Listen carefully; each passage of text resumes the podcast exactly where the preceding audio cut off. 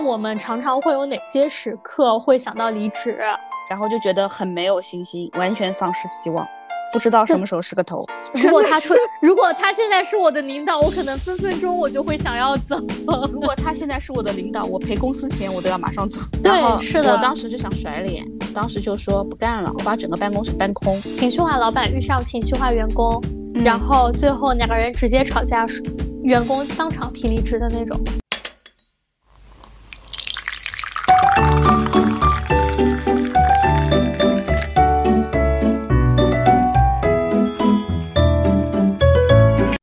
大家早上好，我是今天没有喝咖啡，并且最近在戒咖啡的贝尔。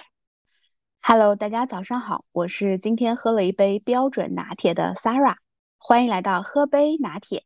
今日美事，又是一个周五的晚上，我们终于在老时间开始录制了本期的节目。对，上个礼拜不也是周五录的嘛，只不过推迟了一点。哦，上个礼拜有点晚，当时嗯，对，上礼拜有点晚。你现在都不喝咖啡，我感觉这个节目你都不应景了。以我的那个咖啡经验，还是可以一直应景下去的。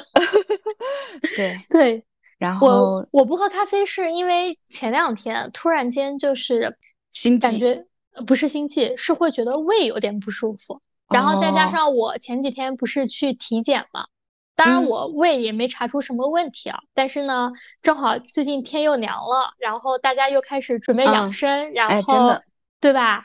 然后我就开始早晨的话，我就没有再做咖啡了。我今天不跟你说吗？我早晨在煮那个姜茶。天呐，想想我就很健康。对你那个姜茶是用就是生姜煮的吗？对，就生姜煮。然后像呃，有的时候当然我就煮了这个星期啊。会放一点红糖红枣，但有的时候也不放啊，因为我我是这样子，我早晨煮的生姜，然后我会在家喝一杯，然后我会有一个小的保温杯，我会带到公司，嗯，然后它那个姜，我一般就是出门的时候我就不会处理，嗯，晚上的话我会把那个早晨的那个姜，我会再烧一壶热水，然后泡脚。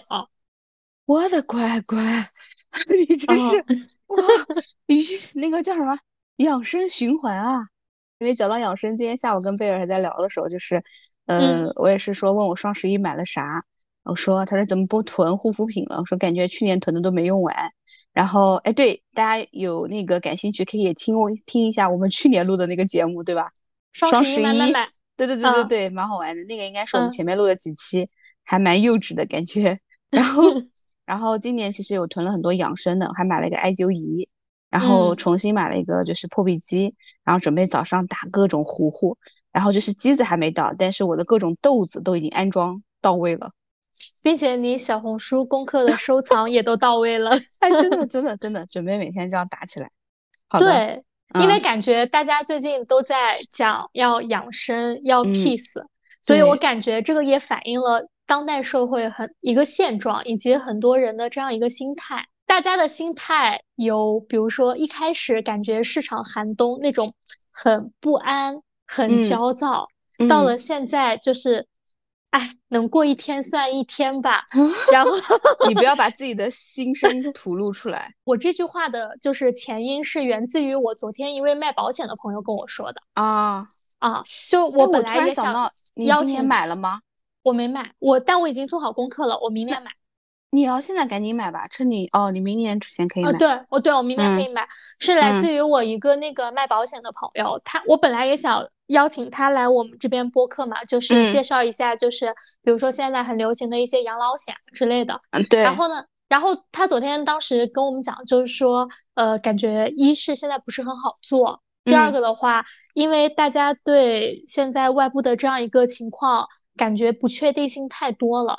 不知道明天在哪里，所以大家也不想做长远的规划了。哦，都这样啦。对对对，这个这件事情是源源自于他昨天跟我讲这样一个事情，所以我就想说，哎，我们现在养生是源自于哎，我们从一个心态的一个波动到现在的一个 peace。然后第二个的话呢，就是呃，源自于我今天下午，当时你在给我打电话的时候，我一个朋友在我们群里面发微信说，我刚刚开完复盘会，复盘的什么东西？我现在坐在车上在刷招聘网站，我现在马上就要走了。真的真的，因为我下午也在开复盘会，他也在开，然后他当时说我开完了，我已经打开了各大招聘网站，所以我们本周就想聊一聊，就是，哎，我们常常会有哪些时刻会想到离职？对，我们还是聊一个关于离职的话题。就最近真的就是，不管是你身边的朋友，对吧？同事啊什么的，还有反正就是候选人啊，经常都有会聊到。其实我们接触候选人，可能我们真的是一年四季都在跟离职这两个字打交道，对吧？啊，但是我就觉得，嗯，每每阶段吧，每一个时间段，每一个外部环境不一样，就大家这种离职的心态啊，好像也都不太一样。然后，对，嗯，我们经常就说，就包括可能跟了我很长时间的员工，我也知道有很多 moment 他就想离职。就我自己以前工作的时候也是，我们经常都说什么，怎么说来着？一段婚姻都有无数次想离婚，对吧？可掐死对方的念头。你把后半句记得好熟啊。然后还有就是那个那一份工作，当然你也会有无数个时刻，就是想不干了，马上走人。是的。啊，你以前工作的时候有没有？我可太多了。我也太多了。我我跟你说，做老板我也想分分钟就是不想干了。那你的那你的员工不能听到 这个话。开玩笑，那不是冲动吗？不就是说哪些时刻你常常会有想离职吗？对我，我一般情况下，比如说我会在公开被 diss 之后。哎，你们经常就是说的公开被 diss 这种场合大概是什么样子的呢？比如说我我个人经历啊，我之前在讲老板的那一期我有讲过。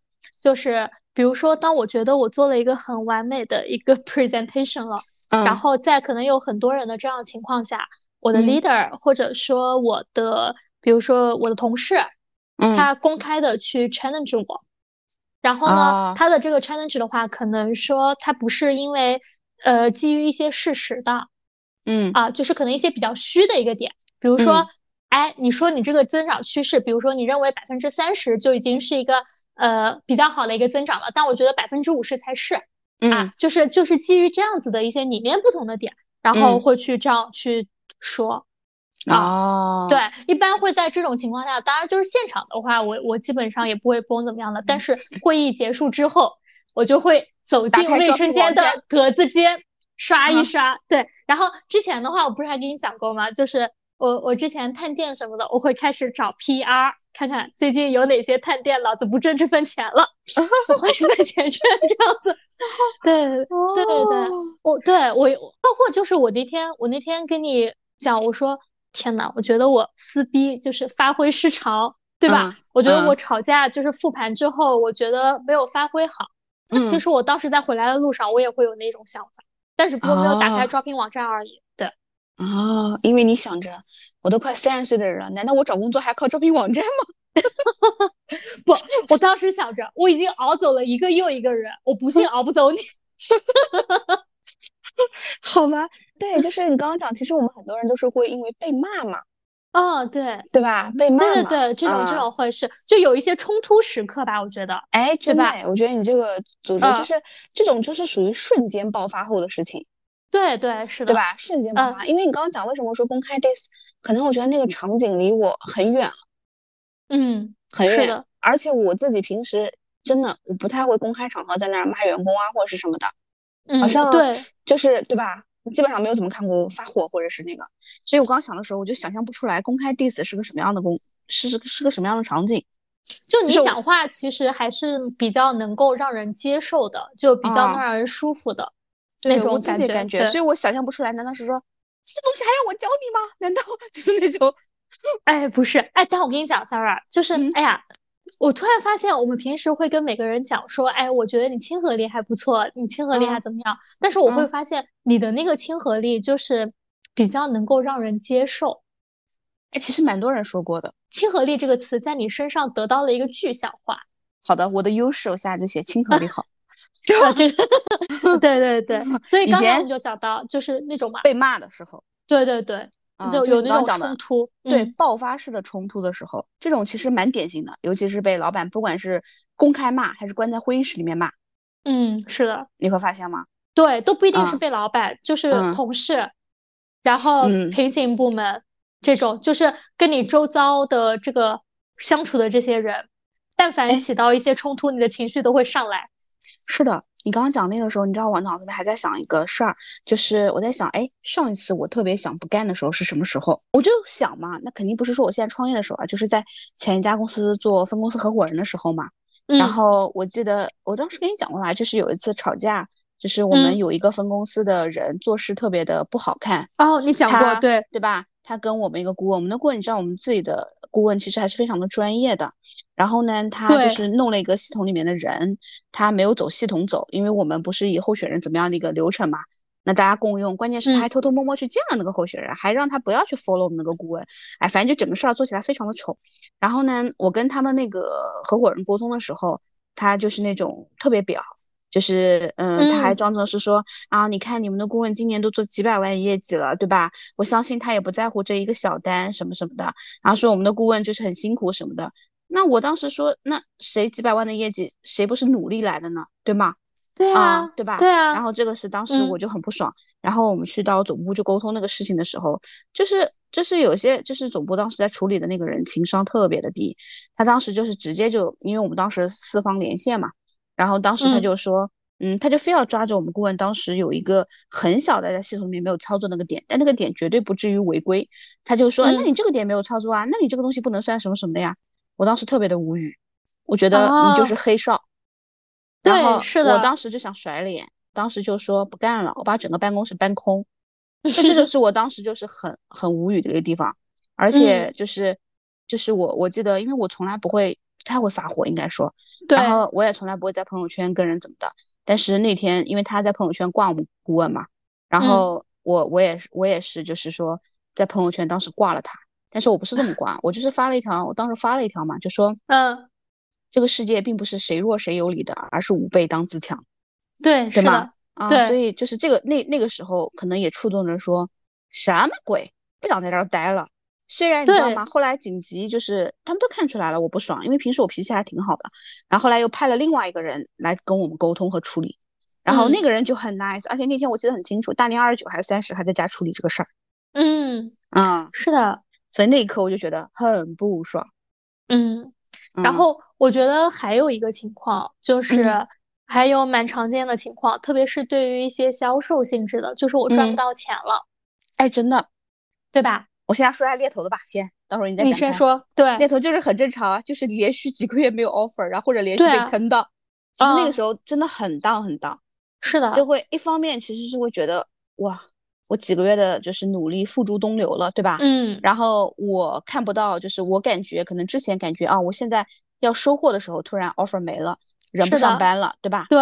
然后呢，可能又看不到下一个阶段的 pipeline offer 在哪儿，然后就觉得很没有信心，完全丧失希望。不知道什么时候是个头，对你这还是一个工作动力的问题。然后就很多，比如说，特别是一些销售，或甚至说一些无底无底薪的这样一些销售啊。哦，对，对吧？这个简直就是我觉得有生生存危机的这样一个情况了。像很多保险行业就是。对对对，是的。嗯，然后一般在这种情况下的话，就是大家就会想要离职，因为熬不下去了嘛，觉得。哎，对，生活得不到一些保障，然后或者或者就是其实还会有一些，当然，嗯，这类的话呢，要想苟一苟的话，可能也会就内心可能会有一些骚动吧。就是说这个行业它很稳定，但是它这么多年它也没有一些，比如说没有一些涨薪的一些幅度。像拿医药行业来说啊，可能一些传统的一些原料药的一些工厂一直都很稳定。但是随着现在，比如说医药行业一些不同赛道的一些崛起，那原料药的供应链其实慢慢的，就它的供应目前也是需求也是在增大的。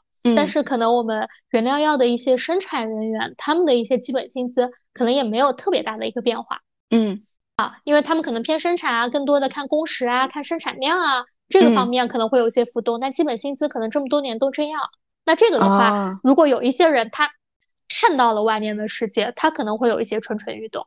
是的，他们就会觉得，你就会觉得好像就是他们好像被封闭在一个世界当中，你感觉到了吗？对，但之前你应该知道，就咱们南京还蛮有名的一个汽车零部件的公司，对吧？嗯嗯，就是就是原来过年可能能发个什么十六七八薪的那种。哦，我知道知道，你知道吧？嗯但是嗯基本薪资可能不是特别高。对对对，是的，对，里面嗯的人就是一直会跃跃欲试，想往外看，但是嗯又又可能没有迈出那一步。但每一年他们都会有这种想法，哎，特别是一些新的一些行业进来的时候，嗯他们知道可能外部的世界薪资啊那么高的时候，对吧？啊，那还嗯有啊，这个其实很多时候他们都知道，比如说那个南京某德资外企，对吧？对吧？嗯这是简直是就是价格洼地，不是汽车行业的。你想，他们的 base 其实或者各方面也比较低，然后但嗯是每一年都想出来看，但是不看，原因其实也就是因为呃工作压力不大嘛，比较舒适，对，嗯，对吧？嗯，如果是就是可能会觉得就是说能够怎么说呢，平衡的东西更会更多一些。所以第二种就是那种赚不到钱嘛，对吧？嗯我寻求一个比较好的一个经济嗯经济的追求。哎，嗯你刚刚讲的时候讲赚不到钱这个地方，其实也可以补充，就是说，除了我刚刚讲的，比如说销售赚不到业绩，对吧？还有你讲的有嗯些可能基本的生活保障都不能保障，那其实还有一些就是什么时候会有这样的冲动呢？就是比如说某某同学聚会，某某啊朋友聚会，哇，一比，对吧？然后啊，感觉啊人，家做那个哈、我混了这么几年，是不是？这种时候是不是也容易产生离职，或者跟什么前离职员工同事吃饭？哇，那小子去了哪哪哪，是不是画面感就有了？还有，我觉得有些人，嗯，我们也经常发生的，可能经常向身边的朋友啊、闺蜜啊吐槽的，就是身边的一些同事关系或者领导关系。哎，对，经常会被一些就是比如说同事和领导 PUA 嘛，对吧？对，嗯，同事啊有的时候，比如说很无语的同事，然后而且他可能你因为工作啊，或者是因为呃工位的问题，就是你不得不可能就在他旁边。嗯，是的，这个部分你有你有吗？我倒没有被同事排挤过，但是我经常吐槽同事，这个肯定是经常有的，但是他不会影响到，就是说让我不想在这家公司待了。对，我我也其实没有怎么遇到，但是我感觉身边有蛮多朋友可能会遇到的，你发现了吗？对，我觉得他们想不开。对，因为他们好像，哎，或者换句话说，我觉得我我大概分一分啊，我的可能朋友们，他们如果对于这一块儿有什么困扰的，嗯，第一种呢，就是嗯，他们想站在世界的中央，但是总有人比他们更闪耀，哦，这种，你发现了哦？吗？像我是嗯。Care 的，那你站站好了，舞台全给你，灯光全给你，你们是都不要看见我，嗯。所以他们会会有那个，然后还有一种呢，嗯、就是因为这些东西我们遇到的比较少，再给你举举例子啊，就我朋友跟我吐槽的，比如说，嗯，就他会搞领导关系，嗯、所以就是我们辛辛苦苦干的，结果功劳都是他的，嗯，有吧？有，就是按项目轮赏的时候，哎，结果都是他，哎，可能就是最后他把 PPT 啊、稍微美化了一下等等啊，哦，那我经常会吐槽这种事儿，嗯，对对，吧？然后他就是嗯那个，但是你要知道，比如说我的有些朋友，他可能就是一个很实实在在干活的人。嗯啊，就是向上管理可能做的没有别人好。然后，哎，我突然突然还想到，就是我们呃最近新入职的一个员工嘛，其实嗯那个姑娘人真的还是非常好的，就是你知道我们有时候招人，就是人品应该都是还是可以的。然后嗯呢，但她就是真的比较实在，也比较直，后来就能感觉到了。嗯，他其实离开前面一家公司的那个原因呢，嗯，前面他说的不是，你知道面试的时候哪有人会说的那么真实呢？但是我们能够隐约感觉到。后来进来嗯的时候，后来那天跟他出去见人，然后他才说到了，其实因为他们公司有一个女的特别能搞事儿，就是喜欢把下面人的一些东西去跟老板打小报告，你说烦不嗯烦？然后呢，那个女的，因为我们招那个姑娘其实业绩还可以，那个女的呢也在他们公司里面属于业绩数一数二的，就排挤她，啊就联合其他人来不理他，或者有些 case 就不分给他，然后去跟老板。而且那个女的更夸张的是，就是在他们原来公司搞事儿时，她明明就来我们公司面过三次，我们都没有要她，就在我前公司跟那个，她还跟人家说她拒绝了我们三次，我都很无语。我觉得这这些，她其实很多时候都是，嗯，怎么说呢，就是被同事关系来，就是觉得有点受不了。哎，那这种的话会会让自己想到离职吗？这个你就没有办法理解吧？我也没办法理解。啊，我一般不会，我一我一嗯般就是我我会很烦这样子的一些同事，但是我顶多就是说最烦的一种情况就是他一说话我就烦，啊，对然后但是我倒们也有嘛，对吧？对，但是我倒不会说因为他要离职，但是如果碰到一些就是很烦的一些领导的话，嗯，就是我觉得我我会考虑想要离职。啊，哎，我知道了，因为我们的一些工作性质，可能是因为就是跟同事之间不会有太多的一些交集。你举个例子，比如说有些人工作性质他需要协调性非常强的，那同事经常排挤他，经常就是使绊子，那是会很烦的呀。哦，那倒也是，嗯，对吧？是因为我们工作性质想不到身边哪些同事会更讨厌。哦，那倒也是，对吧？你顶多不合作呗，你一个人做一个方向啥的。对对对，是的，对吧？嗯啊，对，然后就是同事嘛。对，然后那个就是老板嘛，对吧？对，老板，老板，我觉得就是呃，确实碰到一些比较烦的领导的话，我也许会想到会要离职。就我前两天给你举的例子，就是那个聊天截图很 PUA 的那位领导。对对对对对对。天呐，我跟你说，如果他出，如果他现在是我的领导，我可能分分钟我就会想要走。如果他现在是我的领导，我赔公司钱，我都要马上走。对对对，就是一些，嗯，怎么说呢？我觉得这是一个真正的 PUA 吧，就是呃，什么好话都说了，但是一分实处都给不到你啊。哎，你觉得你最不能忍受，你最不能忍受哪一类老板，或者是哎哪类老板，虽然他可能差，你还能接受的，就哪种情况下？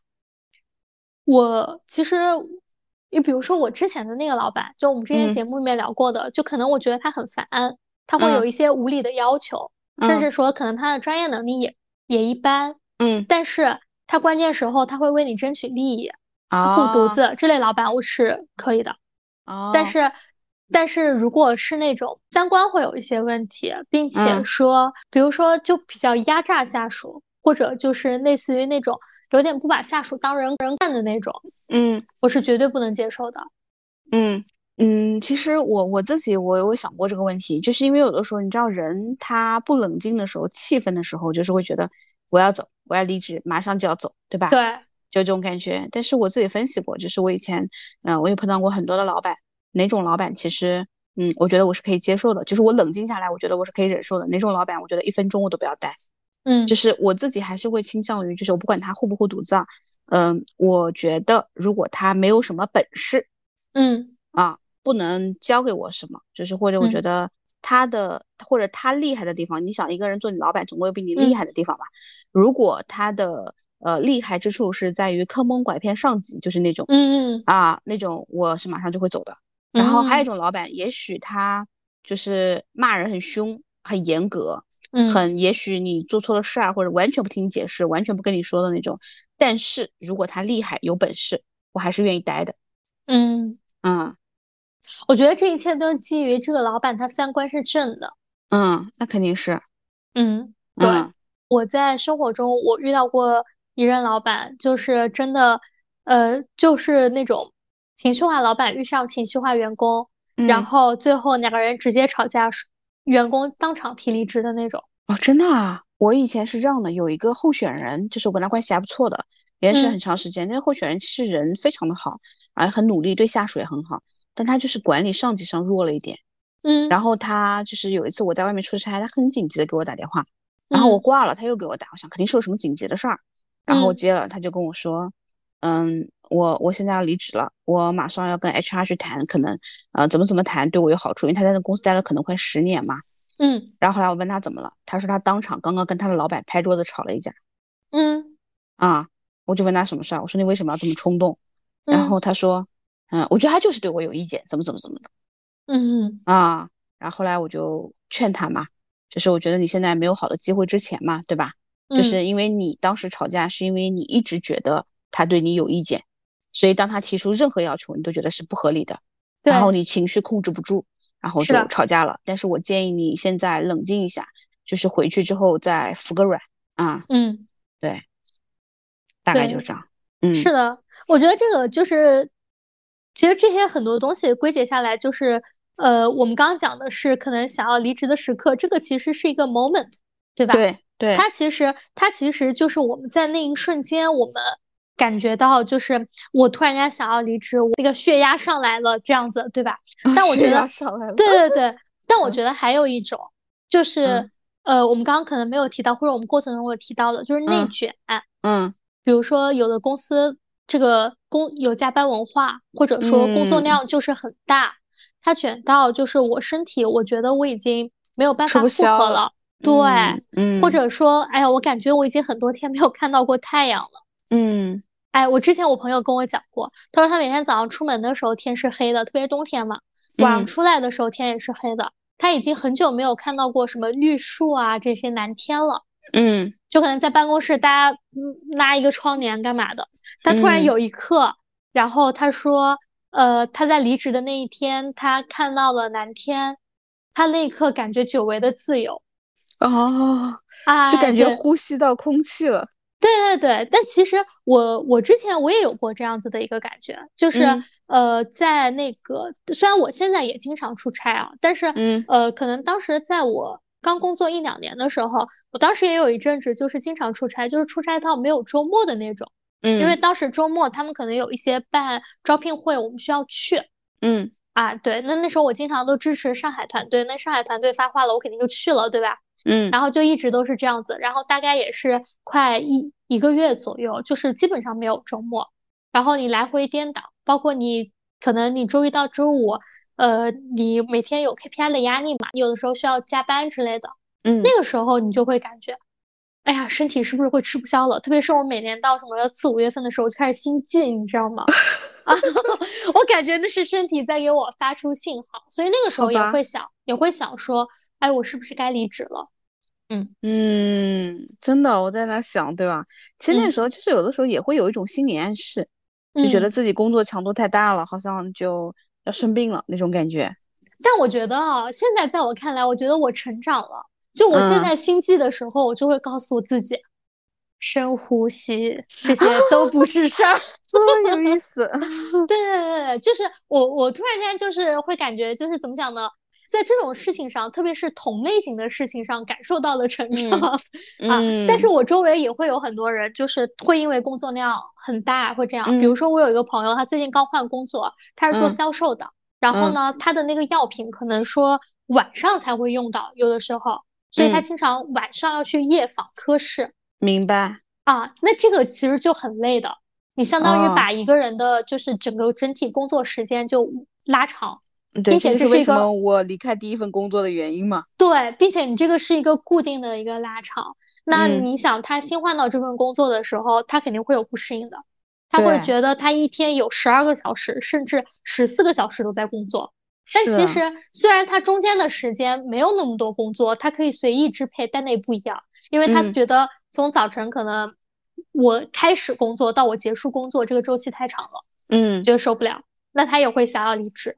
是的，就是工作，就有的时候人在身体健康这时候，人家会想的是说，哎，我这样子工作来换钱，到底值不值得？我的身体还能不能支持？对，是的，对吧？嗯嗯。对，所以我们刚刚讲了很多，就是关于我们可能在工作中，哇，我想要离职，内心这个想法蹦出来的时候，是处处在一个什么样的环境中？当然，就是在我们生活中也会有很多人。之前不有个段子吗？我的同事从年初就开始说离职了，到了 年底拿了年终奖了，他还是没有离职，对吧？就是大家总会想要讲这个事情，但是迈出这个行动的话，可能也会拖很久。那我觉得接下来我们可能想要聊一聊，在哪些时刻我们可能真正需要把离职这件事情提上日程了。真的对对，真正要去离职了。嗯，你觉得呢？哪些时候？我觉得就是行业不行的时候，这肯定是第一点。嗯，对吧？行业但有人行业不行，他想要拿赔偿嘞。要看，就是行业不行，你的你的船都要沉了。嗯。对吧？你的船都要沉了，然后你还要在这儿继续干下去。但是你要知道，就是真正把离职提上日程，跟我们前面刚刚讲的那些点啊，你会发现它有它有两个地方最起码是不一样的。第一个，我们前面讲的那些点，它都是一种爆发式的，是你到某一个 moment，你好像就知道我要走了，不想干了，情绪上来了。但是我们现在要讲的一些点，其实你会发现它是长时间一直存在着，我们再来看这个事情的。嗯。对吧？它的周期会更长。然后我觉得第一个前面那个呢，你可能马上就可以走人，就是有情绪的时候。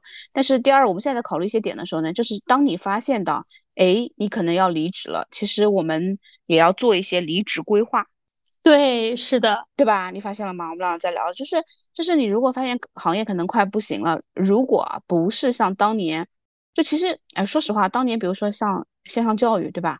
嗯，虽然说国家一直什么文下来怎么的啊，包括互联网行业，其实身在行业里面的人，大家是能够感受到的啊。然后我觉得就是这种情况下得提前做准备。如果你提前能够感受到的话，呃，你最好就是还是说提前做一些准备，比如说，哎，提前看一看你这行业不行了，哎，我的我做的这个职能方向工作可以往哪去迁移的，然后先去那儿试试方向，先去那儿看起来，因为不然的话，就是就像你开完演唱会，一堆人往外面挤的时候，你可能连路都没办法走。对，是的，啊，是的。然后第二个是，如果你发现，哎，完了，我做的这个东西好像就是没有办法去迁移，对吧？那你就得想一想，我能不能趁着在这儿苟着的时候，就是赶紧积累一些项目经验，对吧？嗯，积累一些其他的可能一些呃一些怎么说做事儿或者做成一些成功事情的一些案例，多积累一点啊。然后至于我说赔偿这个事儿，我是这么考虑的，就是你要评估一下，就是有的时候我们做一个选择，更大的其实是机会成本，就是你在这儿获得的这个赔偿，你要看有多少，是获得这个赔偿多，还是说你出去转化机会的时候，可能也会有一定的一些涨幅，包括你未来，如果你晚出去，你可能损失的会更多。对，是的，我为什么会提到，我为什么会提到赔偿这个事情呢？是因为呃，我们有遇到过这样一个情况。就是目前在我们行业里面，曾经呃，在去年甚至前年，就是它的一个龙头企业吧，嗯，算比较火的一个企业。目前这家公司它可能面临的一些官场，然后很多人都会出来了。然后那天呢，我跟一个行业里面的朋友去聊这个问题，嗯，然后他们就说，哎，那他们家的人你们有没有看啊？怎么怎么样的？嗯，我说啊，我说他们家就好像都有竞业协议，然后好多人都等赔偿。然后行业里面的朋友就说。都已经这样子了，他们还有钱去敬业，还有钱去给赔偿。嗯，哎，这个真的是，对吧？对，这是一个很对，这是一个很现实的问题。就是如果当你这艘行业的大船即将要淹没的时候，大家就不要考虑那么多了，因为甚至他连支付赔偿金都没有这笔钱。哎，真的，你别去在那儿闹了，我会觉得。对对对，是的，对吧？嗯，然后这是一种，嗯。第二个就细化嘛，就是我们有聊到的，就是可能公司不太行了。对，公公司不太行的几个特征，呃，就是叫什么？第一个是资金链断了。哎，资金链断了，这个才是后面，就是员工我觉得不太会那么容易察觉到的。啊，不太容易察觉。哎，之前有一个，之前有一个很容易察觉的，就是当然也是个段子啊，说当一家公司开始抓考勤、抓制度的时候，说明这家公司快完了。呃，这个肯定是段子啊。啊，对，其实我觉得可以看啊。第一个就是你会发现不招人了，哦，是对吧？不招人了，肯定是一个很大的一个预警，因为就是人员都冻住了嘛。而你不仅看不招人了，关键人走了还不补了。嗯，啊，这个明显就是你看原来三个人的活，现在人两个人干，钱也没涨。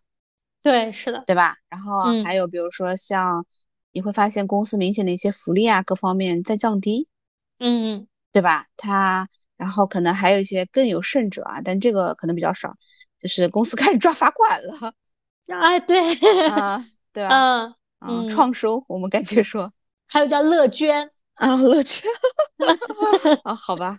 然后，哎，那我们以前好像有哎，我们好像一个一次完成有一个小任务，不行的话就十块，其实钱不多，但是每次放在猫里面，感觉后来就够，可能整个办公室喝好喝好几次奶茶。是吧？啊，之前好像迟到什么的，对吧？啊，迟到好像我不记得了，迟到应该是公司考勤那时候抓的吧？啊，不知道了。对，啊，迟到应该是考勤。对我们应该没有搞过那个迟到那个。然后还有就是啊，公司不行还有什么资金链断？其实这个，嗯，这个一般一般员工是感觉不到的。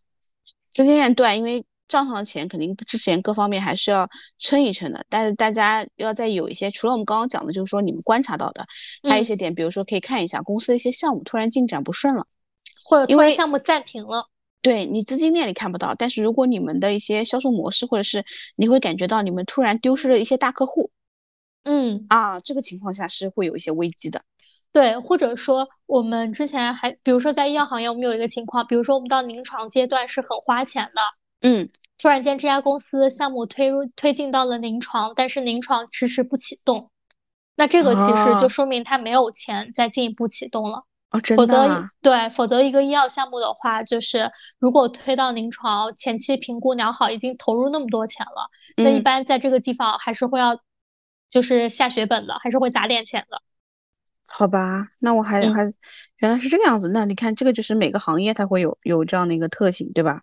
然后第二个的话，就是公司的一些业务，包括它的一个发展可能不行了。我觉得嗯第三个跟公司有关的，就是文化不正，对吧？嗯，对，就就很多公司，它可能比如说会有一些会有一些夫妻店啊，当然也不是代嗯，表所有的夫妻店都是这样子的。然后就是 就是会有一些公司，可能它里面有很多亲戚关系。对啊，对吧？就像一对，个，就是就是那种，呃，怎么说呢？没有一定的一些制度，嗯也嗯没有一定的规程，大家都是嗯凭关系办事儿嗯，啊。但你如果没有这个关系的话，我建议就不要在这个公司待着了。是的，是的。嗯。然后对这种文化，然后我在想，文化不正这个时候可能会发生在哪儿啊？我觉得一嗯。般情况下就是呃，想要离职的，第一个就是你可能刚到这个公司没多久。嗯，啊，我觉得这种时候其实是可以快速退出的。就是对，如果的，你时间，比如说因为试用期假设是六个月的话，假设比如说你在这公司啊，你慢慢可能发现了五个月，你再走，说实话，一般情况下，不管是就是你第二后面接收你的这个企业嘛，他一看到你的简历，HR 也好，猎头也好，看到你可能哎待了五个月，说实话，我心里会犯嘀咕的，就是我嗯，觉得嗯，你是不是有可能就是表现不好，可能没有过试用期。对，是的，对吧？这个时候你再亏到说公司的文化上面，会会可能是真的，但是略微会有人觉得有点牵强。然后嗯我觉得就是如果你觉得不行的话，一两个月你就赶紧走人，就不管是你觉得你任何能够不能够接受的，比如，说你觉得这公司的文化不正，有一些溜须拍马，大家都嗯要靠关系上位，或者有互相推诿甩锅，对吧？甚嗯，至于可能有一些人没有办法接受的，比如说公司团队文化有聚餐那些酒文化等等对啊，我觉得这些都是可以快速走的。然。后我，我之前还遇到过一个那个文化，然后就嗯是像一可能是销售的性质吧，就是让员工一直垫钱，啊哈，就是嗯嗯对，就是一直没有报销，一直垫钱。当然有，我知道现在有很多公司它可能也会这样，但它后面可能会一次性报，就是嗯特别是对于刚工作不久的人，他可能没有那么多钱垫。嗯然嗯后就会刷信用卡，但如果比如说报销啊或者什么，一是报销不计时，第二个是不是全部报销的话，会导致就是后面信用卡都刷都那个还不了这样一个情况。哦对对对，这些就是反正可以可以根据个人的这个情况。嗯你讲到这个，那我还可能想到一个点，还有一种嗯，情况，文化可能就是在公司的一些重要岗位一把手，换人的时候，嗯，可能也会导致公司的文化。是的，就是我们前面讲的说内卷啊、PUA 啊各方面也好，因为一个新的领导人，他会带来一个新的文化的一个重建。对所以可能以前的哎好好的，你待的也好好的，哎忽然突然突然换了一把手之后，比如说每个新官上任都会来烧三把火嘛。但如果这个，人 对吧？如果这个人嗯是靠烧，比如说就是我们前面讲的啊溜须拍马啊，然后强制加班啊，就是无无没有效用的那种加班啊，对。是就想看到每个员工都很拼，然后他可能在做给他的老板看。哎呀，这不就是我之前的老板吗？他给我发微信，让我每天没事儿也要在这儿坐一个小时。啊，对啊，他就是要做给他老板看啊，因为他要让嗯，他老板知道他的团队很辛苦啊。他自己跟我讲的这个话，所以你刚刚讲这个话的时候，我印象可太深刻了。嗯，那我有点无语了，我不太能接受，行吧，哎，对，嗯，嗯。所以，所以当时，所以我们刚刚讲了三个的话，主要是因为一些外在的一些情况嘛，对吧？嗯？那其。嗯，实我们也会有一些内在的，就是跟个人的一些发展诉求相关的，对，真的，对吧？就是嗯。我们经常会遇到这样子的一个离职原因，嗯无晋升空间，嗯对吧？想要嗯，寻求一个新的发展机会，这个，其实很常见。就很多人会觉得，哎，我在这样子的一个工作上，我已经怎么说呢？我只有输出没有输入了。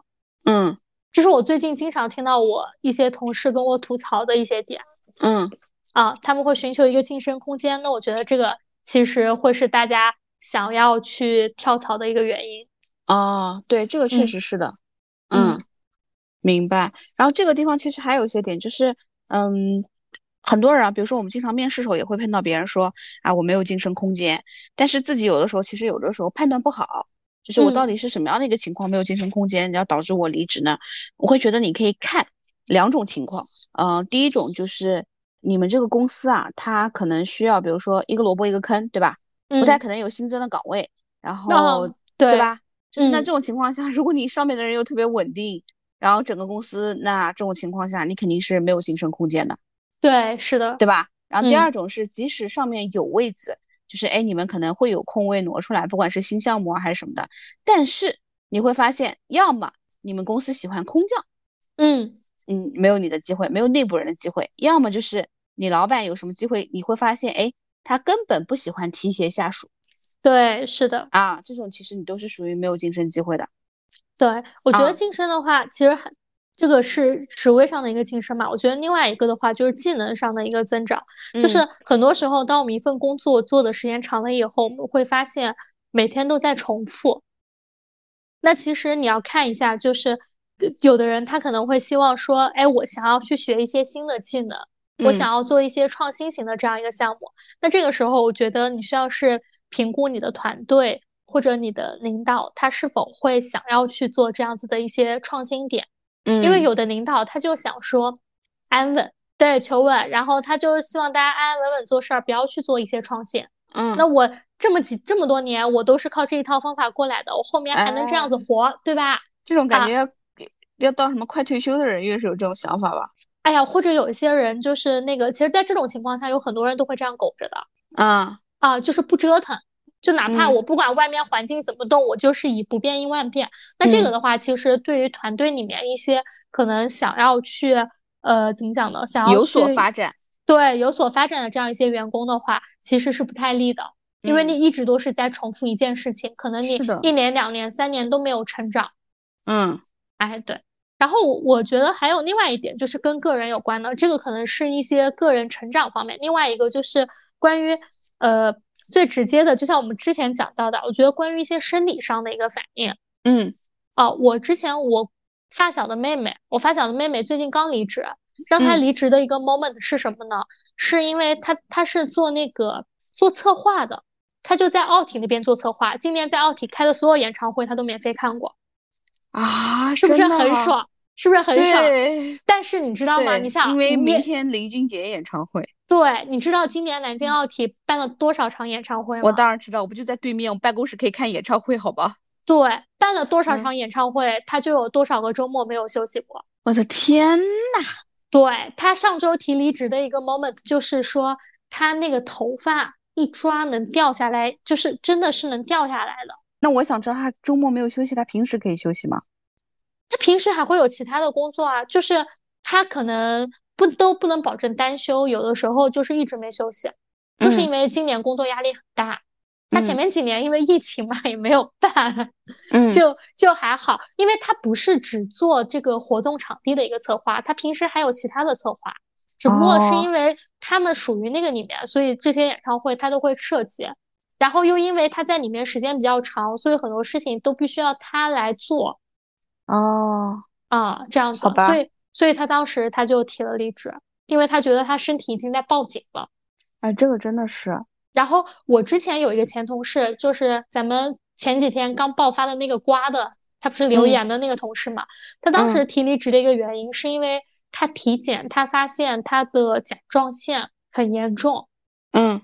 啊，然后他是觉得，因为这一份工作可能一是加班，第二个的话，因为临时性会比较多。会让他整个人就是情绪化变化很大，嗯，然后让他整个人身体都不合都不舒适，然后，嗯，当时甲状腺又比较严重，他需要做手术，他就觉得那他要离职了。所以我觉得，当一份工作让你的生理和心理可能已经感觉到明显不适的时候，那这一刻你也是可以选择离职的。嗯，真的是，如果你身体啊感觉包括心理状态呀已经特别差的时候，肯定是要走。嗯，对，所以刚刚我们其实就是复盘了一下嘛，就是哪些时刻可能你真正可以把离职这件事情提上日程嘛，对吧？嗯，对，是的，嗯，然后还有一些其他的情况，对吧？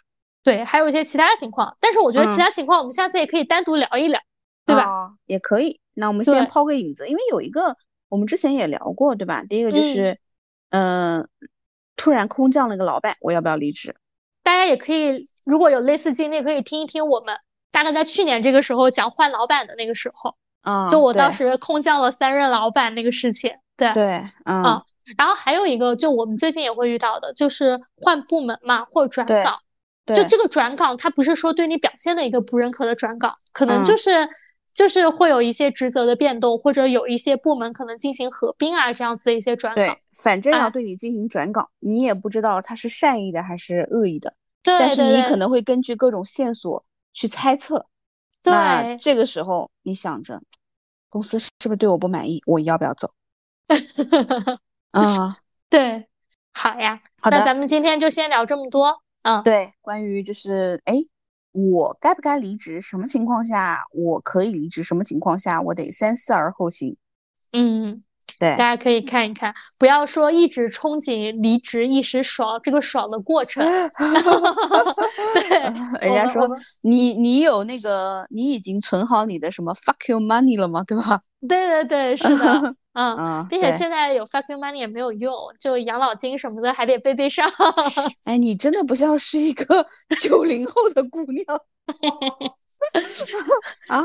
养生养老金，这是你这个年龄该考虑的问题吗？你连孩子的养育基金还不知道在哪？哎，那虽然在节目的最后，那我就。加一个花絮吧，就是虽然我这人现在未婚未育，但是小红书上有一个，就是你知道吗？像生孩子一样存钱，就是你一次产检多少钱，一次什么什么多少钱，我待会儿转给你。嗯，我正在准备尝试这个事情。哦，明白了 啊，对，就假装我生了一个孩子，假装我抚育他了那种。现在就是有，虽然我不生孩子，但是我可以像给孩子存教育基金一样存钱这样一个方式。那我现在可以做一些什么去体验一下我未来要做的事儿呢？像上老年大学一样存钱。